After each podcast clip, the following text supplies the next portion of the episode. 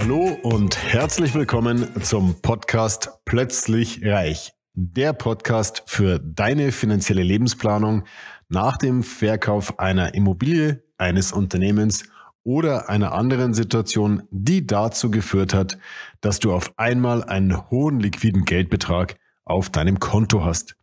Mein Name ist Markus, Markus Marquardt und ich möchte dir helfen, für dein neues Vermögen eine sichere und rentable Anlagestrategie zu entwickeln, mit der du dich zu jeder Zeit so richtig wohlfühlst und alle deine Ziele und Wünsche sicher und planbar erreichst. Finanzielle Lebensplanung. Was genau ist das denn? Die finanzielle Lebensplanung ist der Kern unserer Dienstleistung und damit man das etwas besser verstehen kann, haben wir es in eine Formel gepackt, die Formel der finanziellen Lebensplanung. Bleib dran und erfahre, was wir genau darunter verstehen. FLP ist gleich AB plus EP plus BM. Das ist die finanzielle Lebensplanung, wie wir sie verstehen. Also die Anlageberatung plus die erweiterte Planung plus das Beziehungsmanagement ergibt in Summe die finanzielle Lebensplanung.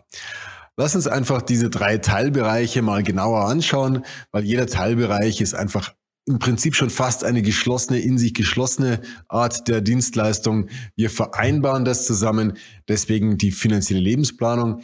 Ähm, besteht aus drei Teilbereichen. Als erstes die Anlageberatung. Unter der Anlageberatung verstehen wir all diese Aspekte, die man auch von einem normalen Anlageberater oder einem Vermögensverwalter, eventuell der Bank, äh, erhalten kann. Das ist also die Verwaltung aller Anlagepositionen. Das ist die Umsetzung der Anlagestrategie, eine Analyse der Portfolioentwicklung, sprich also wenn das Portfolio aufgesetzt ist und läuft, dass man immer wieder guckt, hat es sich vernünftig entwickelt? Passt es zur ursprünglichen Strategie, die man vorge sich vorgenommen hatte? Passt die Risikobewertung noch? Hat sich das über verschiedene Marktverläufe irgendwie aus dem Ruder bewegt? Ist also alles noch äh, on track? Dann natürlich die Portfoliostrukturierung, die auch immer mal wieder abweichen kann im Laufe der Zeit. Deswegen muss man immer wieder gucken, passt die laufende Portfoliostrukturierung noch zur ursprünglich gewünschten Portfoliostrukturierung. Wie soll überhaupt ein Portfolio strukturiert sein, damit die ganzen Ziele und Wünsche unserer Kunden sicher und planbar erreicht werden können und damit diese Portfoliostrukturierung eben auch zur Risikotoleranz unserer Kunden gepasst äh, äh passt. Das alles gehört zu dem Bereich Portfoliostrukturierung. Und natürlich ganz, ganz wichtig, die Kosten- und Steueroptimierung. Kosten und Steuern sind die beiden Faktoren, die die Rendite automatisch jedes Jahr schmälern. Ähm, und das sind sozusagen garantierte negative Renditen. Deswegen müssen wir schauen, dass Kosten- und Steuerbelastung so gering wie möglich ist. Und das gehört einfach in die Anlageberatung mit rein, wobei dieses Thema eigentlich allumfassend ist, auch hier in die erweiterte Planung schon mit reingehört. Bei der erweiterten Planung geht es nämlich hier um die Vermögensmehrung auch, VM wie Vermögensmehrung. Bei der Vermögensmehrung geht es eben auch darum, das Vermögen zu schützen durch Kosteneinsparung, durch Optimierungen, die außerhalb der reinen Portfoliostrukturierung und der Rendite der Anlageprodukte zu finden sind. Dann VS ist der Vermögensschutz. Hier geht es also darum, Risiken, die das Vermögen betreffen, auszulagern, das Vermögen vor diesen Risiken zu schützen.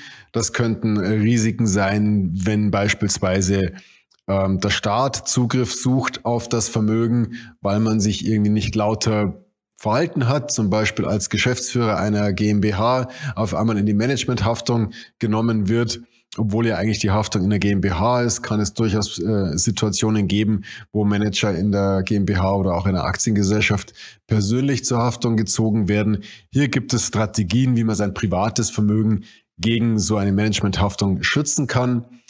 Ähm, hier kommt auch dieses ganze Thema der ähm, traurigen Familienauseinandersetzung mit ins Spiel. Das heißt, man kann hier Strategien finden, wie einfach für, ich sage jetzt mal, weniger geliebte Familienmitglieder der Zugriff auf das Vermögen eben verwehrt bleibt. Man kann hier eben Strategien suchen, wie beispielsweise auch bei Scheidungen das gemeinsame Vermögen so wenig wie möglich in äh, Mitleidenschaft gezogen wird.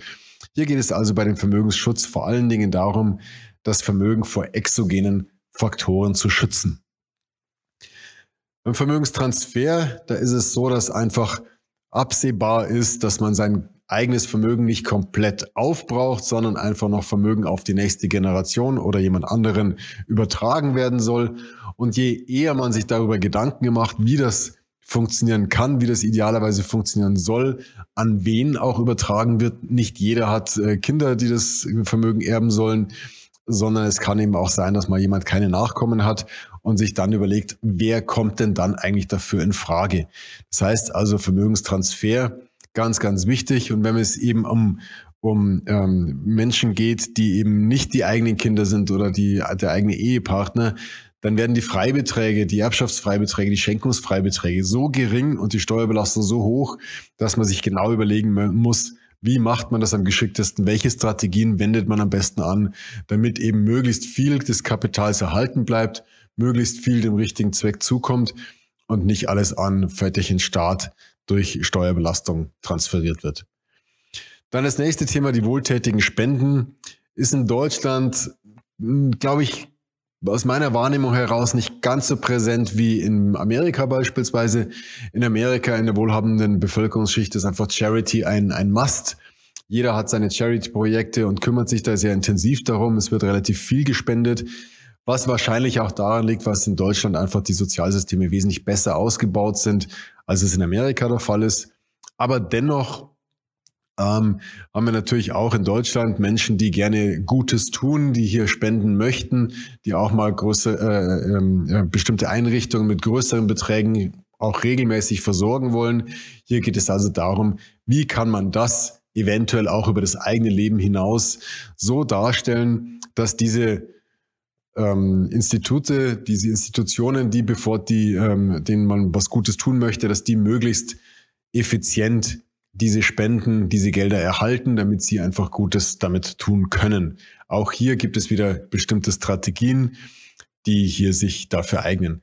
Das Ganze hier, also die erweiterte Planung, Vermögensmehrung, Schutz, Vermögenstransfer und die wohltätigen Spenden, das sind alles Themen, wo sehr, sehr stark das, äh, die Rechtsberatung und Steuerberatung mit reinfließt. Deswegen machen wir das nicht alleine, sondern äh, wir dürfen und wollen keine Steuer- und Rechtsberatung betreiben. Deswegen haben wir uns hier ein Netzwerk aus Rechtsanwälten und Steuerberatern aufgebaut, mit denen wir diese Themen wunderbar umsetzen können.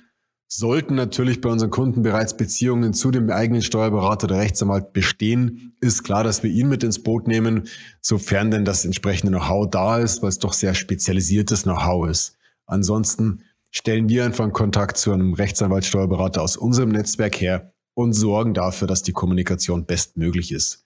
Wobei wir dann auch schon beim letzten Punkt, bei dem BM sind, beim Beziehungsmanagement. Jetzt kann man sagen, ja gut, was macht das ein Beziehungsmanagement in der finanziellen Lebensplanung? Es ist ganz, ganz wichtig.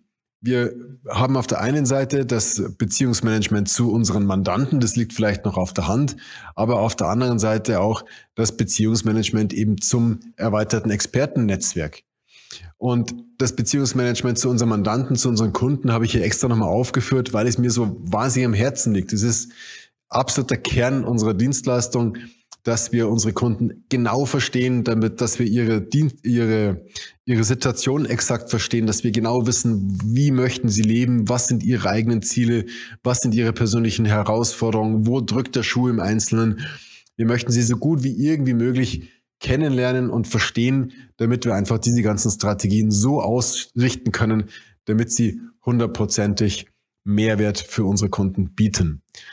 Und das Management zum Expertennetzwerk ist natürlich auch extrem wichtig, weil sich Gesetzgebung ändert, weil sich die steuerliche Gesetzgebung ändert ähm, und wir einfach auch hier eine vertrauensvolle Zusammenarbeit uns erwarten. Das geht nicht einfach so, dass ich einen Rechtsanwalt anrufe und sage, hier, Herr Meier, Schulze, Huber, ich habe da einen Fall, können Sie uns mal helfen?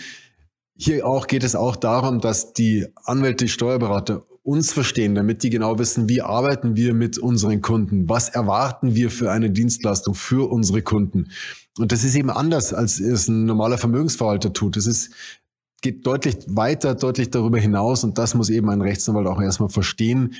Ähm, und deswegen ist hier das Beziehungsmanagement so extrem wichtig, dass man immer wieder einfach mit diesen Leuten spricht, immer wieder erklärt, worum geht es uns, worum geht es unseren Kunden, was sind die Herausforderungen, was sind die Belange unserer Kunden, wie erwarten wir uns die Dienstleistung, dass es hundertprozentig Mehrwert für unsere Kunden gibt. Also, du siehst schon, es ist also weit mehr als hier nur Vermögensverwaltung. Unter der finanziellen Lebensplanung versteht man viel, viel, viel mehr. Ähm, deswegen haben wir diese Formel entwickelt. Ich hoffe, es ist jetzt etwas klarer geworden.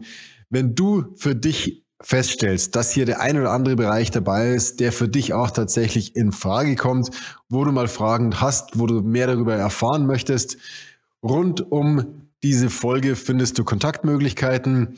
Komm gerne auf mich zu. Wir äh, unterhalten uns gemeinsam. Wir schauen ganz genau, was könnt, wie ist deine Situation, was könnte man für dich tun, um dir besser zu helfen. Dieses erste Gespräch ist immer komplett kostenlos, aber nicht kostenfrei, ähm, ähm, weil du bekommst einfach da äh, eine eine Menge Menge Mehrwert schon aus diesem ersten Gespräch. Das heißt also, ähm, ich habe da tatsächlich einen Aufwand damit. Du hast nur den Aufwand zu kommen und dir das anzuhören. ansonsten hast du ausschließlich Benefit. Komm vorbei, hörst dir an und schau, ob das für dich in Frage kommen kann. In diesem Sinne, alles Gute und bis bald. Ciao, ciao.